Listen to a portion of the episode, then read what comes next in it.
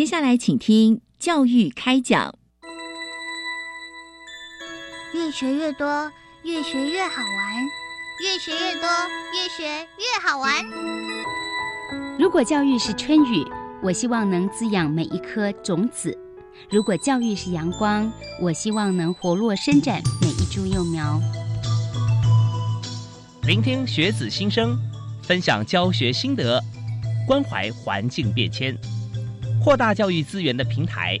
欢迎收听李大华主持的《教育开讲》，教育从倾听开始，一定划得来。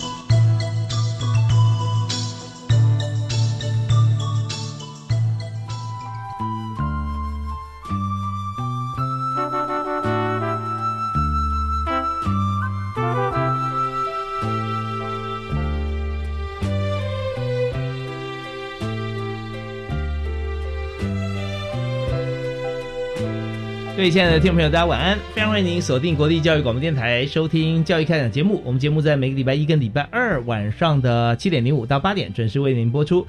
那今天呢，大华为您邀访特别来宾啊，我们特别要来谈海洋教育。那台湾四面环海啊，海洋教育对于这个现在学生来讲啊是非常熟悉的，因为我们就有编入课程。但是呢，对于这个呃家长啊 或者家长的家长来讲，哇，以前根本没有海洋教育啊，因为海洋是被阻绝在我们的这个视线范围之外，都是海防在驻守嘛，所以当时时空环境是如此。但现在不一样了，现在台湾要与世界接轨啊，我们要必须要这个越在地才能越国际，我们要越了解自己的家乡跟海洋。其实我们在对外来这个跟国际朋友沟通，或者邀请他们进来啊，其实这是一个非常非常重要的一个部分。所以今天呢，我们就特别为您介绍我们的来宾呢，是在去年二零二一年啊，海洋教育推手奖。获奖的单位，那么这个奖项啊，我跟大家简单介绍一下，就是得奖的这个呃部分是有分为团体奖、个人奖、地方政府奖啊。那当然这边哈呃各表扬三到五名为原则，那还有课程教学团队奖，表扬这个国小、国中、高中职哈各三到五个团队为原则。而在今天呢，我们要介绍的来宾就是这次呢获奖的台东县立长滨国民中学的主任啊吴伟进吴主任来谈长滨国中的海洋教育。嗨，主任好！主持人跟各位听众大家好，是非常欢迎您啊，从台中直接到我们的节目现场。哎，对，对，我们就觉得这原音重现啊，这声音非常好听，而且我们来谈这个呃长滨国中的海洋教育啊。其实我我最有感的是说，在呃台东。海岸线非常狭长，对对啊，那在这个长滨国中哈，我们一向啊同学对于海洋相相对来讲，跟在比较不接触海洋的学校啊或地区或县市的朋友来讲，同学来讲啊，相对来讲在台东不会陌生了哈，不会陌生。那时候想说不会陌生好像比较好做，但大家既然已经了解啊，要推动海洋教育啊更深层啊。似乎又有更深的难度了啊！是是，所以我想说，呃，首先第一个问题要请教，就是长滨国中啊，这几年都在推动这个青海教育，也是少数啊，把海洋课程啊放在这个校定课程里面的学校。是，那这点我也觉得真的很特别，所以就想说，呃，可以请主任介绍一下，需要开始推动海洋教育课程啊，我们当初的背景啊，就为什么想要推动啊，推动那么深，而且这个过程是怎么进行的？是是。呃，我们学校推动这个海洋教育哦，大概是在七到八年前。哎，那那个时候其实我刚到长滨国中大概三年，嗯嗯，然后我发现长滨国中孩子跟刚刚主持人所想象的其实不太一样。嗯哼，虽然是住在海边，但是其实他们很多人对海洋是很陌生的。哦，因为现在少子化的关系，所以小孩子其实其实照顾的比较好，然后就加加上有手机这个诱惑，所以他们其实哈。很容易宅在家，所以相对于我们那个年代哈，其实不太一样。户外活动比较少，对，都是在家用这个眼睛、眼手运动。对，所以我记得很深刻一件事情，是我们开始在刚开始在办这个浮潜运动的时候，嗯，那有学生就是他算是蛮有勇气的，但是我不知道他这么怕水，因为他在水里面的时候，我们大家就是围成一圈圈，嗯哼，然后我们就穿着救生衣，所有人全副武装，而且都是非常安全，然后有一点浪而已，但是他只要踩不到底那一瞬间的时候。我记得他在我旁边，我印象很深刻。他跟我讲说：“老师，救命啊，救命啊，我要死掉了！”我心中一下想说，这同学很幽默。嗯嗯，哎，不是，他不是幽默，他是真的很认真的。他觉得他快死掉了，不安全。嗯嗯。尽管他身上穿着救生衣，老师在旁边，所以我那时候深刻感受到说：“天哪！那如果学校不教这个东西的话，不让他们去接触，不让去认识跟了解海洋的话，那么我们这个世代的小孩子是不是，对海洋的认知会非常非常的薄弱？是因为像我们以前，我们还会偷偷跑去玩呐，对之类的。但现在这类小孩子越来越少了，嗯，对，所以我们就从这个七八年前开始，我们就开始在推展这些相关的海洋教育，希望学生们在学校是能够正式的学习到。所以这也是。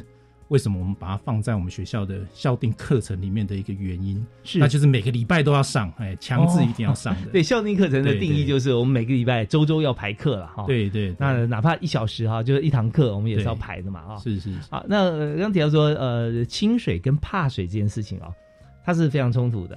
那就是说呃，你但要清水之前，你要先不怕水，所以要推动海洋教育，是不是也跟好像游泳的课程啊会结合在一起？是是是。基本上我们会把它放在一起，但我们现在学校目前不是不会教很正式的游泳，我们会教的是自救。就也就是说，他要能够穿着救生衣在海上，他能够保护自己，而且能够放轻松。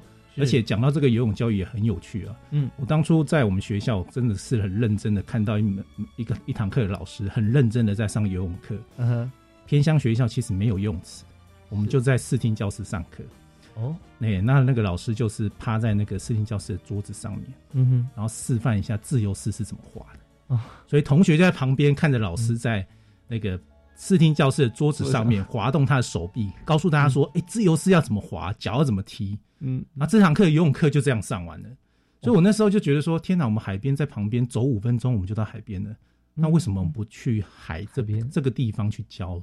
那当然有很多很多的限制跟因素啊，比如说它不是一个合格的游泳池啊，比如说老师怕出事啊等等之类的问题。嗯，所以我们也是到后期，我们开始有自己的模式，让学生是可以在海边随时随地，只要今天天气不错，我们就不需要任何的报备，其实是可以安全，而且让家长放心的到海边去亲近海洋，然后顺便学习跟。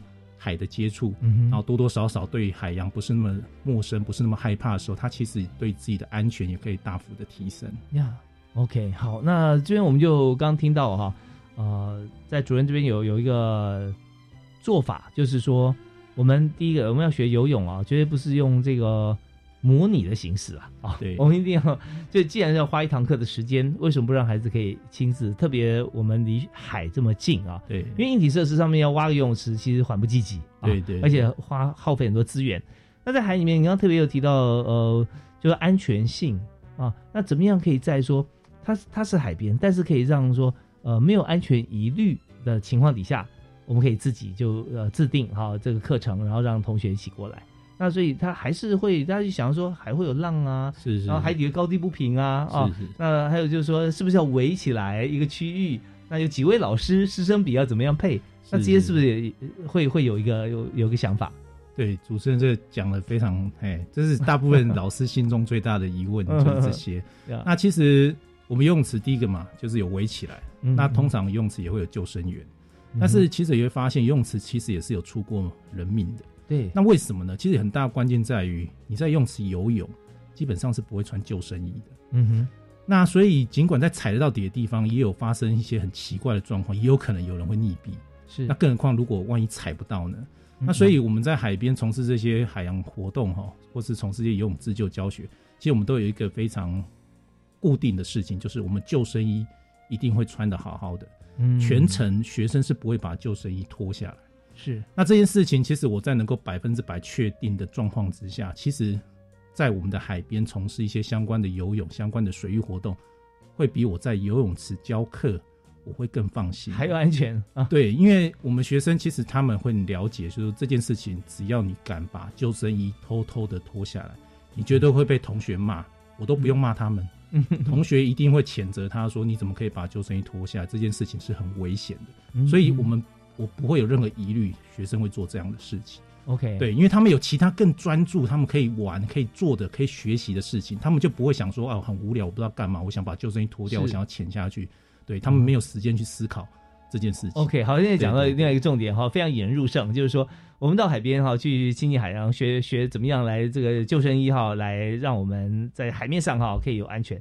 但更重要一点就是说，我们这边到底穿救生衣要做什么啊？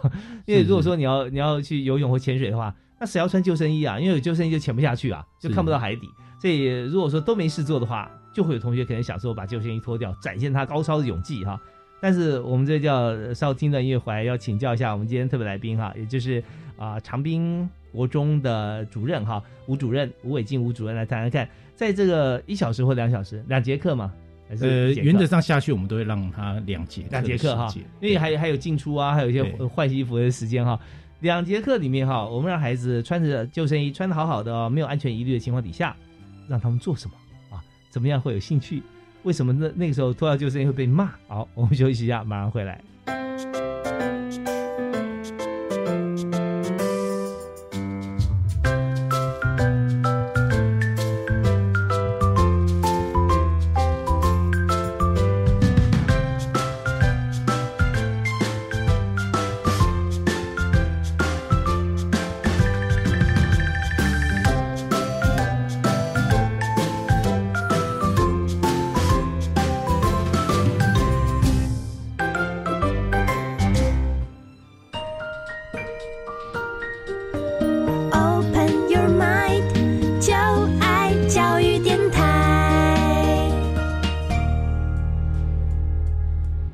在今天教育开讲节目里面，我们特别邀请啊，在二零二一年海洋教育推手奖的获奖啊，获奖的单位是台东县立长滨国民中学啊，我们就邀请吴伟进吴主任哈来担任啊，这我们学校的代表。那当然，这吴主任刚好提到说，我们在台东长滨国中，我们在教导大家海洋教育的过程当中，第一步就是让大家亲近海洋。那亲近海洋，第一步就是不要怕海啊，不要怕水。所以我们就在海里面哈，海洋里面来上我们的这个海洋教育啊。那穿着救生衣，是你要提到说，大家都不会脱下来，而且脱下来会被同学直接被同学指责，同学骂，他不敢脱啊。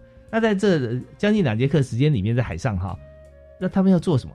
是是，呃。这个跟大家一般的想象的确不太一样，是因为我们可能比较习惯游泳池的思考方式。嗯，所以我们如果在游泳池游泳哈，我叫你要把救生衣穿着，嗯哼哼，这个反弹一定会比较大。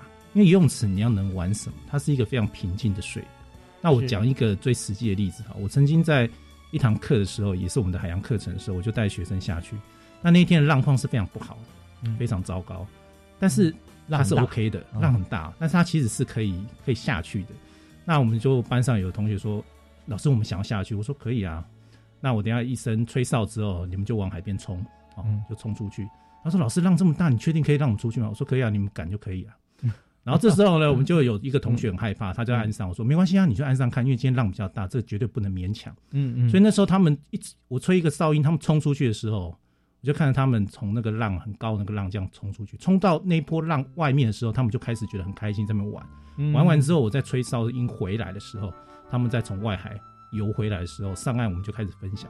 然后就有学生说：“老师，我刚刚有人生跑马灯的感觉。”哦，对，他就觉得说那个浪它在里面滚来滚去的时候很恐怖。嗯嗯。然后我就说：“那如果你没有穿救生衣呢？”我说：“老师，不要开玩笑了。我如果在那种穿之下没有穿救生衣哦，我觉得我不是人生跑马灯，我可能就真的，或许就真的走了。所以我们的课程其实设定上。”并不是在游泳池的环境，所以在某些的状态之下，他我们会设定一些内容让他去思考。比如说，我们会让学生去感受一下什么叫离岸流。那当然，这必须要有一个相对安全的环境。是，那我们就会让泳技可能比较高超、平常比较臭屁的，好说：“哎，我最会游泳的。”那他试看看，遇到离岸流就吹哨就要游回来。啊，这种小型离岸流他游得回来，可是他一上来的时候，同学说：“你你在干什么？你怎么会这么喘？”他说：“我上。”游的好累哦，你不要来跟我讲话，我可能快不行了。对，他就知道说离岸流，你知道跟他对抗，其实是非常费力的一件事情。是，所以其实我们在海上可以做的事情，可以安排的内容，包含说我们学校最有特色就独木舟跟 SUP。其实这些活动都是要穿救生衣，尤其是独木舟的标准的一个配置是需要穿救生衣，所以他们其实可以专注在这些划船啊、SUP 的这些活动里面。啊，其实就不是单纯的在游泳池。哦，所以救生衣这件事情，其实它变成是一个他们真的确实认知到它是有必要的，否则可能会遇到一些状况，他们无法排除之后，他们可能就会有生命真实的危险。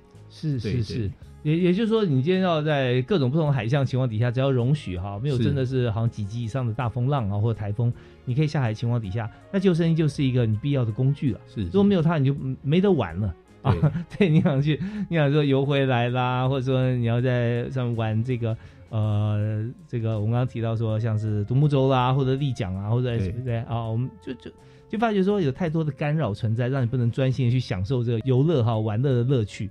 所以今天就让大家开宗明义，先能够有一个第一步啊，就是说你只要下海，你就一定要有救生衣。对对。那当然，这边在听众朋友听了也会觉得，呃，因为大家没有上过这个吴主任的课哈，所以心里难免忐忑，会想说，哦，碰到离岸流。万一这这个真的是被这个流给带走的话，有没有这个可能呢？或者说现场是不是只有主任一位老师啊？那有多少同学一次下去呢？往往海里面冲？大概那个画面是不是给大家建构一下？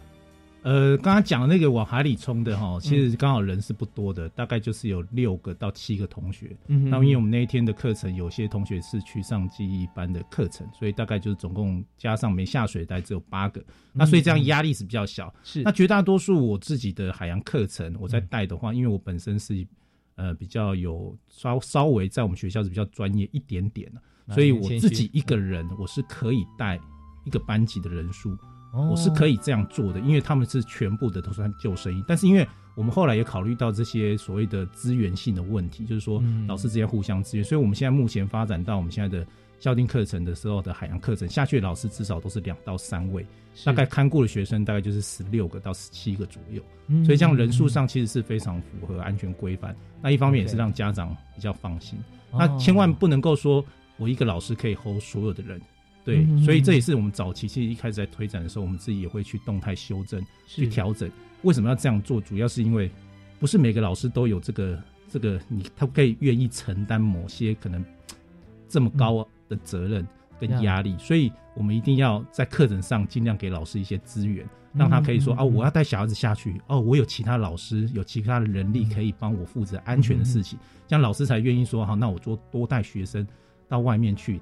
到水里面去，到海边去观察我们的生活情境，这也是新课纲非常希望我们做的事情。是，希望跟生活情境有关联。要，那就要给老师多一点的这些资源，才有办法这样去做。是真的，呃，我相信只要是见过吴主任的这个朋友啊，都一定看到他就很觉得说很放心啊，因为有这个健康这个古铜色的皮肤啊，而且这个身材方面啊，非常的这个壮硕啊。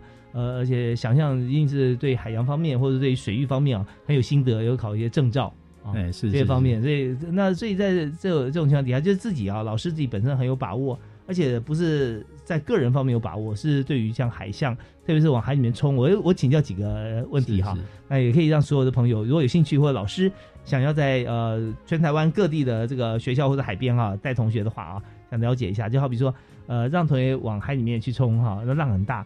那时候多半是涨潮，啊，还是退潮啊？那这边有没有一个基本上很重要的考量？呃，我们当天会下去哈，学这个课程都会让学生查询气象的一个预报，包含说现在有很多呃的一些 A P P 软体，好像 Windy 这种的，它可以了解我们当天的一个风浪情形。嗯，那至少可以要了解当天的风强不强，是，然后当天的浪高有多少。那原则上我们会希望在一个符合我们当地的安全标准条件之下，比如说刚刚主持人提到的涨退潮，那个在东部海岸的影响是非常微弱的，但是在西部很多沙洲的地形，哈，那它的一个涨退潮就不是开玩笑的，它可能一涨一退，那个海岸线就往前往后延伸了一公里左右，是是，所以它那个涨退潮的影响，对，就会很大的一个关系。但是在我们学校的环境里面，涨退潮是不太。会影响到我们的安全性，那反而是说直接当天的浪高是多少，甚至我们到后来会去比较，就是在网络上资讯，然后带他们到现场去看网络上的讯息所显示的一个状况，跟我们现场所观察到的是不是有些落差？那这件事情一定会跟当地的环境有直接关联，所以不能够说这样的一个标准是可以在。每个地方都一样，所以这也是一个非常有趣的点。对，这也是很重要的一个海洋教育的一个一个核心了哈。大家知道地形地物。那第二个问题啊，其实也也是刚刚您提到的啊，锁定在那个地形方面，就是说在长滨国中哈，我们去的的这个海边哈，那我们知道说在东岸啊，其实好像呃在沙岸比较少，对不对啊？对对。那石岸比较多，对对。那所以长滨呃国中我们下去的在海岸，但它地形是如何啊？还有一个就。影响到这这样子，我们的涨退潮它会离岸很远还有一个就是它的深度了哈，是它深度有时候比较深。那我们海洋教育就是要说它踏不到底嘛，啊，那种感觉，要让他去不要惧怕，然后知道怎么样应变。所以这个部分是也跟大家介绍一下我们的海岸线。好，那个主持人提到这个哈，其实首先是要欢迎大家啦。如果真的有兴趣的话，欢迎来我们这边。为什么这样讲哦？是因为我们学校其实下水的地点哦是在渔港外面的一个沙滩。虽然说东部海岸线绝大多数是那个沿岸，嗯，但是我们那一带是沙子。那沙子其实玩起来是比较不会受伤，是。脚比较不会割到啊，比较不会撞伤。所以我们在下水的地点基本上都是沙滩，再加上因为我们是在渔港外围。那我们下水之前都会跟海巡署打声招呼，他其实不会理我们啊，但是因为他们都很放心我们的课程，嗯，然后我们在沙滩下水的时候，其实就是会会有一些就是相关的一些安全的一个规范，然后会让学生知道说你在沙滩这个地方大概要要有注意哪些事情哦。那所以我们学校因为渔港的遮蔽哦，所以导致风浪比较不会进来。那是地形的影响，是，所以大部分的状况，只要不是非常恶劣的天气，其实我们在有东北季风吹的状态之下，我们在我们学校的海滩的场地仍然是可以正常的划船。这个在全台湾来讲，算是不是每个地方都可以这个样子。所以，我们所以为什么才会欢迎大家来我们学校这边可以做一些交流，是因为我们学校这个地方的场地确实是在一些不太能划船的时候，我们还是可以划船。哎，这是我们这边地形的特色了。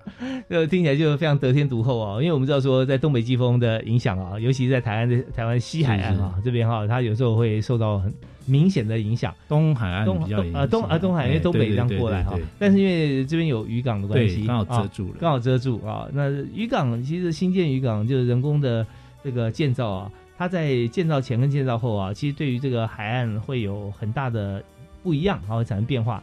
像在在宜兰的这个，我们知道宜兰哈看鲸豚哈赏鲸，我们都会从乌石港乌石港出去啊。那冲浪以往呢都在外澳啊，但是乌石港后来有哈增建了啊。对，那那边就会形成了一些比较碎但不会太大的浪，但是浪的频率很高。那冲浪的人就喜欢浪多一点、快一点，不要说等等等等半天、五分钟、十分钟才来一个浪啊。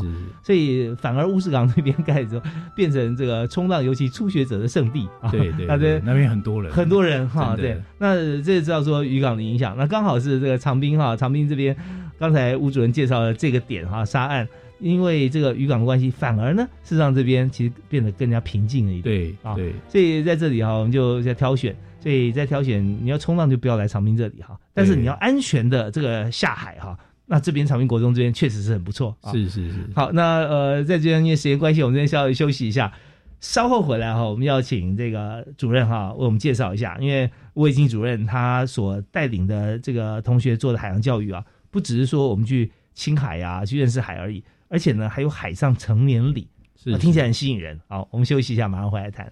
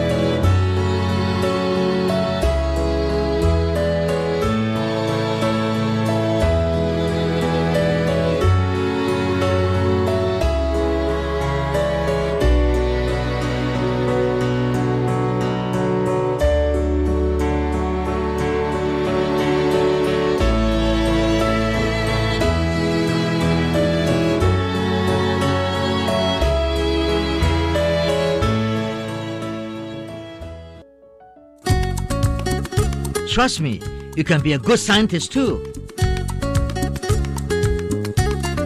我是曾志郎，我是燕子。科学可以很人文，可以很动人，可以很美丽又浪漫。每个月第一和第三个星期四上午十一点五分到十二点，教育电台邀您一同品味科学的万种风情。欢迎收听，人人都是科学人。You。聪明用电不藏私，节电招式交给你。冷气二六到二八，搭配滤网固定席，老旧家电旧换新，认明标示最放心，守住荷包最开心。哟哟，聪明用电好习惯，随手关灯一指按，待机电器定时关，冰箱储藏八分满，做好做满 Number One。更多节能小配博，请上节约能源园区网站查询。Let's go！以上广告由经济部能源局提供。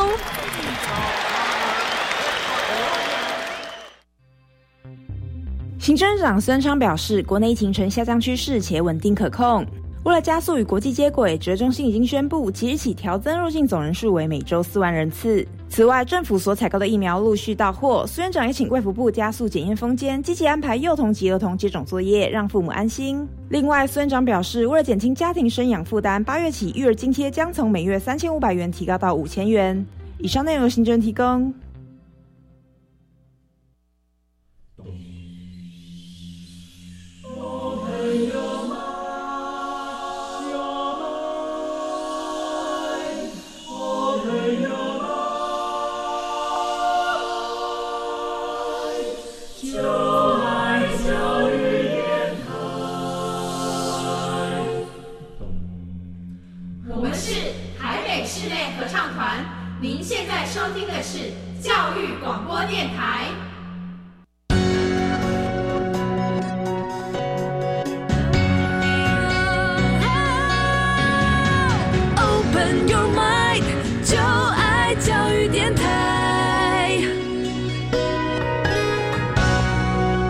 今天教育开讲节目里面，我们特别谈海洋教育啊。海洋教育我们有介绍过，像是呃，在地方县政府、新北市政府今年也有获奖。那在获奖的个人方面啊，我们特别有邀请基隆啊，基隆市基隆区渔会的船长啊，林福印林船长。他不但是这个船长，很会捕的，然后哈，这听说他是不用任何的科学仪器啊，靠自己的统计经验哈，他每年哈每次都是捕渔获量最大的船哈，最大的一艘呃船跟代表人物，但他所驾驶的船是非常小，啊，这就厉害了。那第三位啊，我们在今天为您专访，就是在学校教育方面啊，那获奖就是在台东的长滨国中，那特别由台东长滨国中的主任吴伟进吴主任啊来接受我们访问。哎，主任好。哎，主持人好。是我们刚才在前一段节目里面提到说，在长滨国中，我们教同学的就是呃，直接哈，我们就在海里面啊进行海洋教育，而且要。踏不到底，不管你会不会游泳，有救生衣啊，其实最重要。对，那这样的话，我们就知道说青海、近海哈。那同时呢，我们也知道能够知海啊，知道海的海象。那接着我们就想谈一下，在长明国中啊，是不是每一位同学哈，他都除非他自己个人或者说家庭的因素哈，他没有在海里面以外，他是不是都要下海海洋教育？而且我们还有一个。海上成年礼嘛，是是。那请您谈谈看哈，在这个教育的过程当中啊，这每个孩子是不是要经历过啊？还有就海上成年礼啊，是做什么？是我们的海上成年礼在大概六年前的时候第一次办，那原则上就是让学生在海上划独木舟，嗯，要完成一个十公里以上的一个滑行的一个距离。十公里要划多久啊？对对，十公里要看浪况跟风的状况，快的话一个多小时，一个半小时就可以划完。那如果它逆风啊，哦，或是比较对逆流哦，逆风逆流就是最糟糕。是，那它可能就要滑到两到三个小时，对，就有可能。所以其实要看那一天的状况，但是天候很不好，我们原则上就会延期。是对，所以海上成年礼算是学生九年级学生他们在毕业典礼之前，他们要完成的一项对自己的一个挑战。那我们原则上设定的方向就是所有学生都要完成，也就是说。你非常厉害的，你是体育健将，你体能非常好，你又不会晕船，就是非常适合划船的人哦。那你就要学习怎么去协助你的同学，那你可能就要找到一个可能比较需要帮助的同学，因为我们是两个人一艘船啊，对，所以他可能在分组上面，我也不会帮忙分组。我们学校的做法就是会让他们自己去协调，你怎么样是一个最佳组合。所以他们就要沟通。那沟通这件事情也是新课纲非常重要的事情。我们老师已经不帮忙分组，那他们就要学习说，我要我要在大家训练完之后，按照我们班的一个能力的程度，自己开会去讨论我们最佳的组合跟组别是谁。那这时候也会遇到有比较顾人怨的同学，他可能就是没有人想跟他同一组，可是我们的任务就是要所有人都要完成。OK，对，但我原则上不会让他跟教练同一组，因为他这样就没有办法跟同学互动。啊。对，所以我记得有很印象深刻的其中一年，就是我们有一个同学，他真的是比较人缘真的很不好，没有人要跟他。那怎么？那最后一次的协调会的时候呢？呃，这个班一个算是比较领导能力的一个小孩子，直接叫他是主持人嘛，哈，就是会议的主持人，然后就说：“好，那我们来开始讨论最后的组别。嗯，那那个某某某，我就跟他。”一起画，所以他 他就直接把最棘手的问题，他直接把它解决掉啊！自己他那个同学也超开心的，因为他他是女生啊，这个这个这个主持人他是男生，男生他其实他长得又帅，他觉得说哇，你主主动愿意要跟我同一组滑，我就是内心可能很开心啊！怎么那个帅班上很帅一个帅哥愿意跟我一起滑，感觉虽然他大家知道他。什么原因？可是他也是很高兴，所以这个沟通就是让学会怎么样各退一步。你不太可能说你所有人的组别都是满足所有人需求，你一定要学习说怎么样稍微退让一下，那彼此都各退一步之后，可以有一个最佳期。所以他们这个海上成年礼就不会是单纯的只是完成十公里的挑战，那可能这个整个过程当中，我们很重要的一个部分就是让他们学习怎么准备，怎么做一些沟通，怎么跟同学哎一起可以完成这样的一个。挑战，而不是只是我最厉害，我第一名，所以我什么马拉松我拿到第一名，所以上台领奖的。我们班第一名、第二名没有，我们原则上都是这是大家一起完成，而且我们看他整体的状况。这个成年礼算是一个有带有这样的一个精神，这样。所以这个成年礼啊，真的很有很有意义啊！它不但有意境，更有意义。就是说，成年不表示你个人身强体壮，而是说我们知道说这个成年需要当责啊，需要有责任感。那你怎么样能够在团队里面发挥你自己个人的，不管你的情操啊、胸怀啊、体力啊啊，还是你的责任心，能够让整全体共同完成啊？我们的目标，我们任务目标就是全班都要过。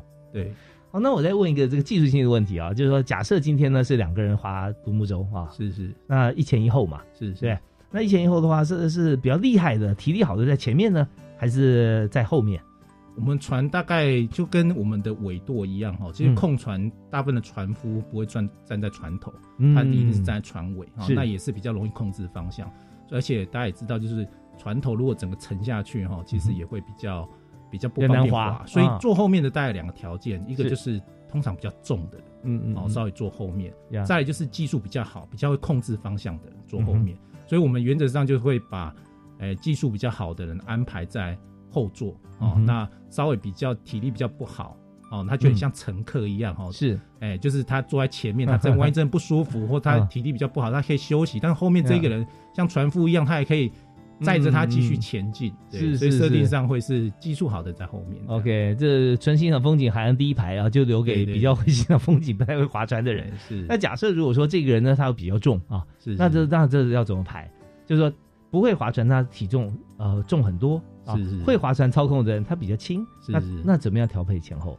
这个就比较尴尬啦。嗯，但是原则上我们还是会让技术好一点的在后面。嗯，那如果说他真的体重非常重，我要安排另外一个比他更重的同学在压在后面，其实这也有风险，因为这条船哦可能会有点吃水吃太多啊。对，所以其实划起来可能也要注意，就是因为你的船舱口有可能。泡到水里面有可能比较容易进水，嗯，对。但是原则上体重的确了，我们前后不希望它差异过大，尤其是当假设这个不太滑同学真的体重比较超标的话，那我们还是会尽量找另外一个跟他体重不要差异过多的同学在他后面，对，这样子会比较比较喜比较合的。但是老实说，真实的状况我们都很难讲，所以我们会让他们去尝试啊各种组合，对，所以他们其实，在练习的时候，他们就可以，哎，老师，我觉得我们这个组合是最佳组合。嗯，而且我们滑起来很顺，是那这样子就好了，因为我们并不有些规则，其实它不见得是一定都放诸四海皆准，对对，那只是一个原则。那他们这样滑起来，他们可以顺畅，然后也没有太大问题，其实对他们来讲就是最好的组合。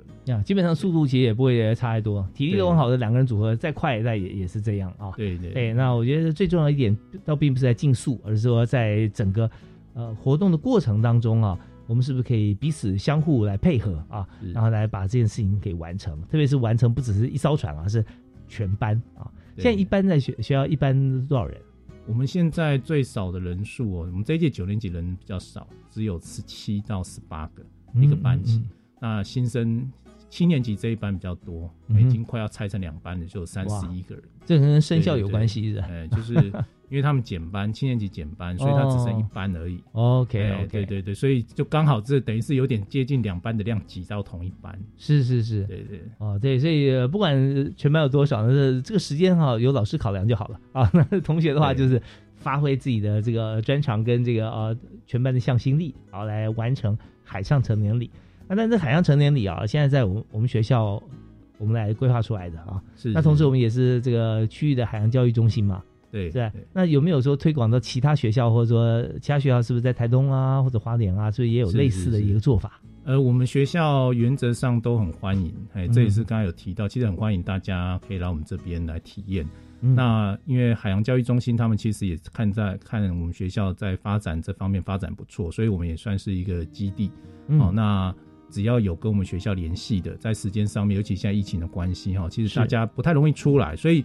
如果说是比较小型的团体哈，愿意来我们这个地方，那相关的这些政府的补助跟资源，我们这边其实都有一些合作，那甚至都可以让大家用一种教育学习的一个方向。所以来我们这边，其实的学费很简单，我们这边学费是不收钱的。嗯，哎，因为收钱这个意义不是很大，因为学校不是盈利单位，是我们收的是环境的环保这件事情。也就是说，我们去划船哦，划完之后我们要捡一些垃圾回来，不用捡太多，捡太多蛮累的，而且 永远捡不完。但是我们希望越多人在这个海域从事活动，这个海域是越干净的。要不然以我们早期，像我记得很印象很深刻，小时候在溪边玩水哈，只要越多人的地方就很多垃圾，对，烤肉的啊，哦那个烤肉网什么什么的，是，所以其实好像要找到一个。那个干净的地方，你就要找一个没有人的地方。嗯，可是这件事情我觉得太冲突了，因为我们要推广，我们就希望人多一点。嗯哼，所以我们就希望说，我们所有的措施，包含说我们不要带一次性的消耗的产品，好，比如说我们的水壶，麻烦带自己的水壶。最好是带家里的传家之宝的水壶啦，就是那个弄丢了之后，你会被你家里人打死那种，那你就不会，你就不会希望让它不小心掉了。是，但是你如果买一个保特瓶在海上，你如果它不小心掉，你可能就啊算了，嗯算了吧，反正那个对我来讲没什么差。对，所以我们就会不小心，可能无形当中制造这些海洋热色。所以我们希望。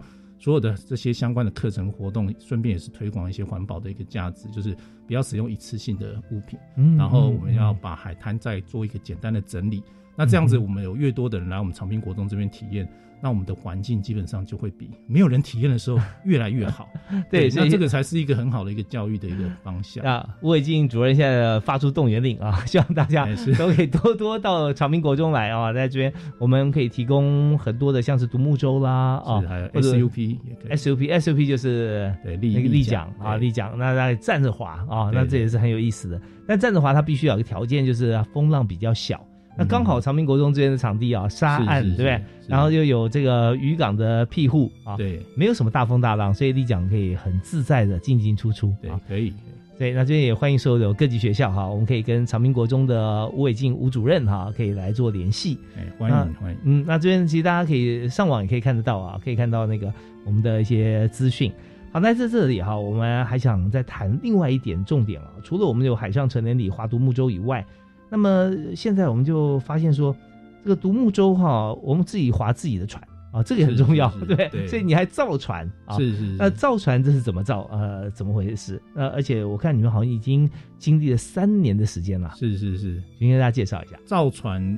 像我们现在学校正在造船，今天是我们造船第一天啊。那我也是早上还在学校哈，在张罗这些造船的事情，那我们就抽空来这个地方。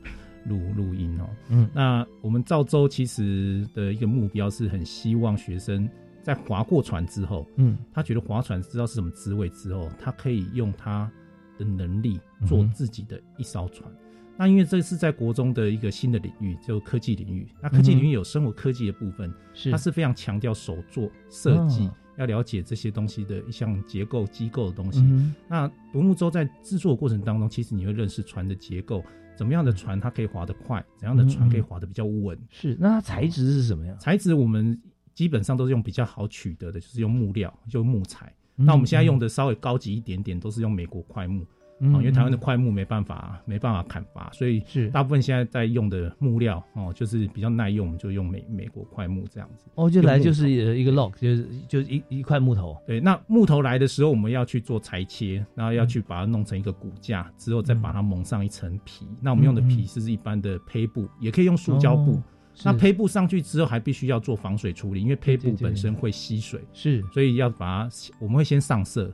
好，彩绘变得比较漂亮之后，嗯，然后再把它上 epoxy，就把它做防水，嗯，对，epoxy 是防水材料，对，以环氧树脂，它是一种可以一般，那也可以再上玻纤之后再上 epoxy，就是做防水。嗯，那玻璃纤维的话，大家可能比较听过，它就就会比较硬一点，是材质会更坚固一点。哦，但是上时候是液态的，是。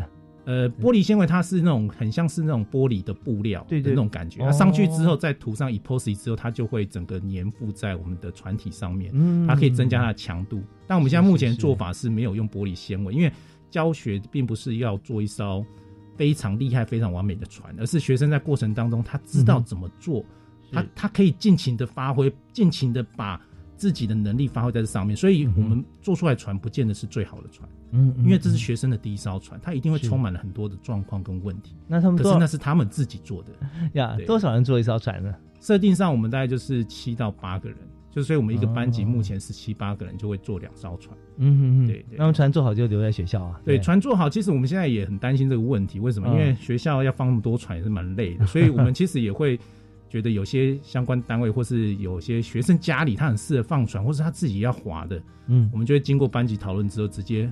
直接送出去，哎，这样子也省得学校要收纳这些船的一些问题，因为收纳太多，其实我们还要考虑要摆在哪边，我们又没办法很好的妥善照顾它，倒不如交给其他。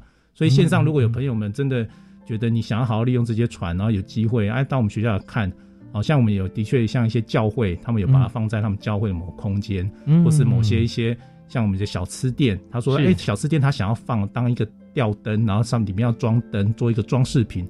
我说 OK 啊，你就帮我们做宣传嘛，因为装在你们的店面，然后就说，哎，你这船很漂亮，哪里来？人说长滨国中有在做船哦。那某种程度上，我们虽然它不会再下水了，可是也算是一种推广的感觉。哎，哦，好，那我相信所有听众朋友听到以后，很多人都有兴趣啊，哈。那想了解一下这个船的长度、宽度大概是多少？我们坐的船大概都会超过五米，五公尺左右。哦，对，因为但是长度是可以设定，像我们最近有做一艘是那种。南岛语系的边庭的帆船，那这种大家如果去菲律宾之类的国家，你会发现他们那种边庭的船哈，其实都做的很细长。边庭是？对，就是它有个平衡的平衡木在旁边。哦，是可能有单侧，像那个海洋奇缘。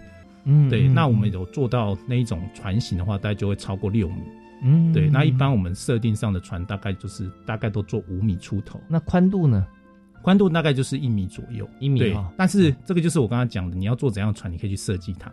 那独木舟的话，它底下是平的还是尖的呢？哎，对，这提到非常关键的位置 就是如果你底部做的蛮尖的话，它的速度一定很快，因为它就是可以切水，它比较没有水的阻力。对，但是你的船就很容易晃动。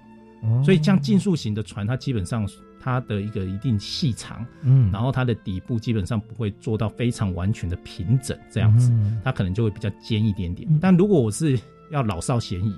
嗯，那我就不能够做的太细长，我要做宽一点。然后船底的部分呢，就要像是，哎，我举个例子，很像是我们地理所学的那个峡谷切出来的峡谷哈，河流切出来峡谷是 V 型 V 型的啊。但是如果是冰川冰河冰川所挖出来的这些冰川的峡谷，它是 U 型的。嗯嗯。哦，那 U 大家都知道底部比较平嘛，所以你要做平稳的，你就要挖成 U 型的。嗯。那你如果想要快一点的哈，你就把它做尖一点，就要接近 V 字形，然后胜利的 V 字形。所以。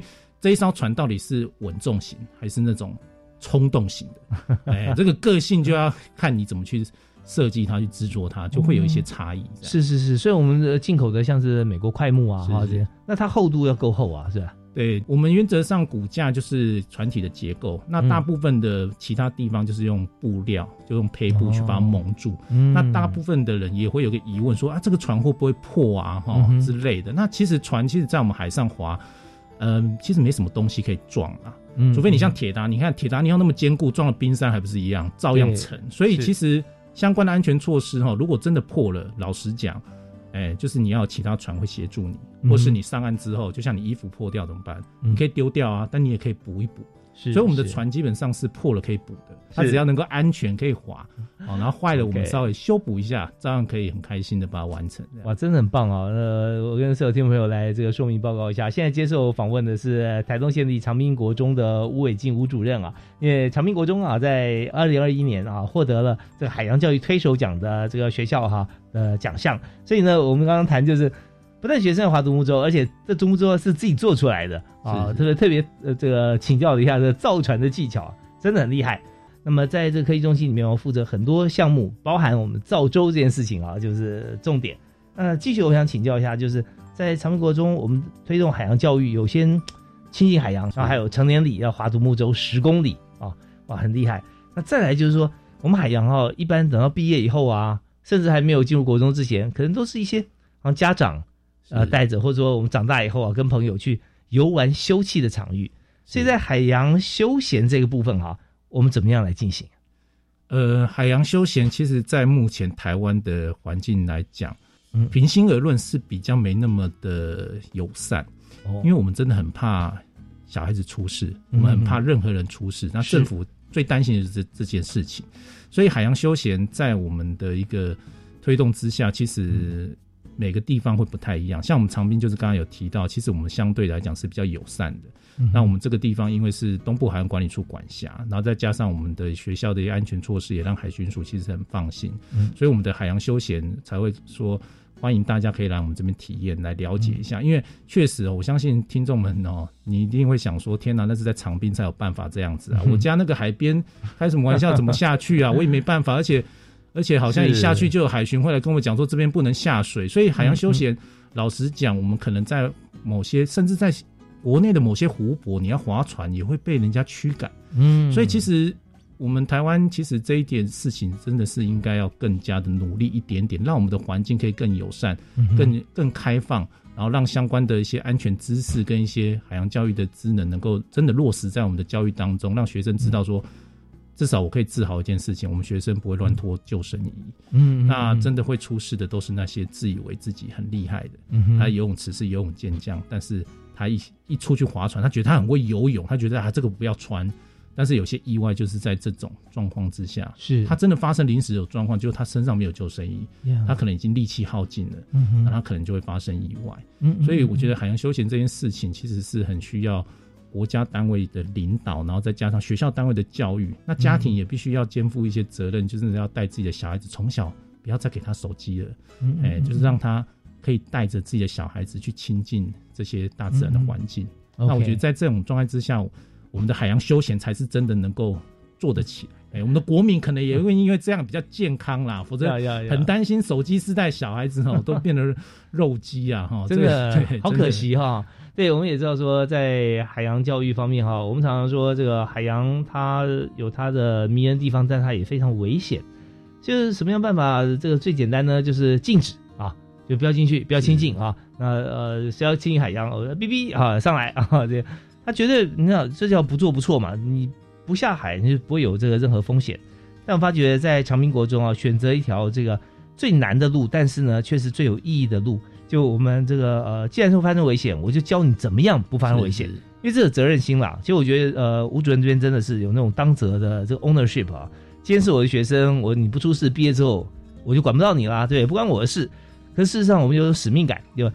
既然你在我学校里面三年时间里面，我就让你学会，你毕业之后你一辈子都不会有事啊，那就是我们教育者的用心哈。我觉得这真的很很难得，怪不得你能得奖啊。是是，谢谢谢谢，这也是全体师师生，包含我们校长啊，所有的老师学生，其实一起努力的。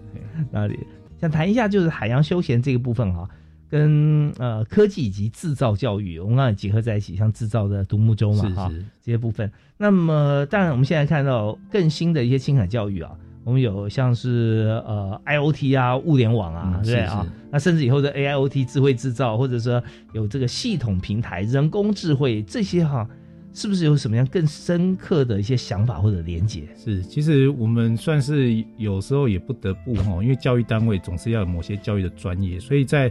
海洋教育的这个议题手册里面哈，他也提到几个部分，其中一个部分就是海洋科学。嗯，那海洋科学的部分，我们也不希望它只是一个很单纯的科学研研究而已。所以，我们学校算是最大的特色，跟我们希望的方向是希望能够有多多领域、跨领域的结合。嗯，那包含海洋本身自己的海洋休闲跟海洋科学，我们就希望它能够一起做。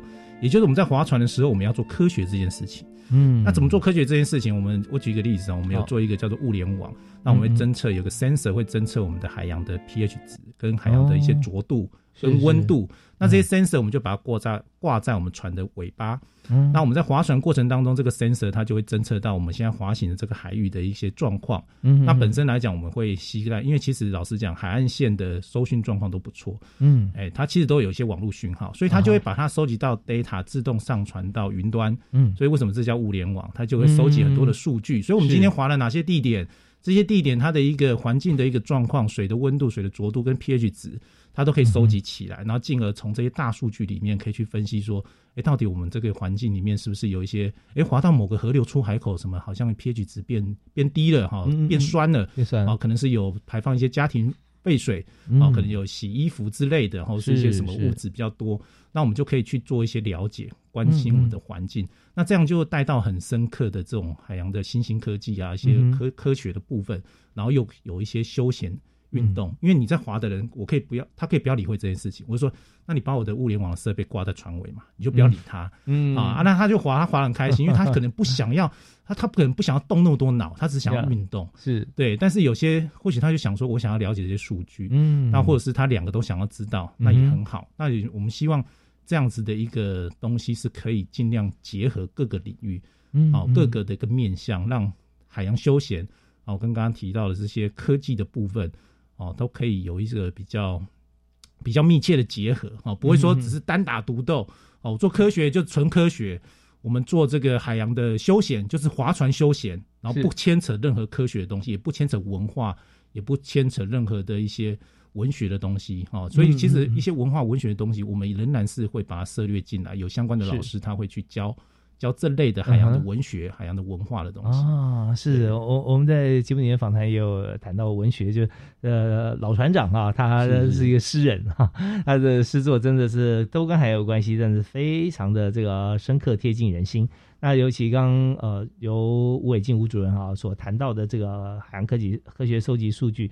我相信啊，在看过这些数据收集的同学啊，下次走到那个类似举例，假设出海口 pH 值哈比较酸的话，他已经看到，哎，居然有人那边钓鱼，说，哎，不要再傻了哈，这边不会有鱼，是不是？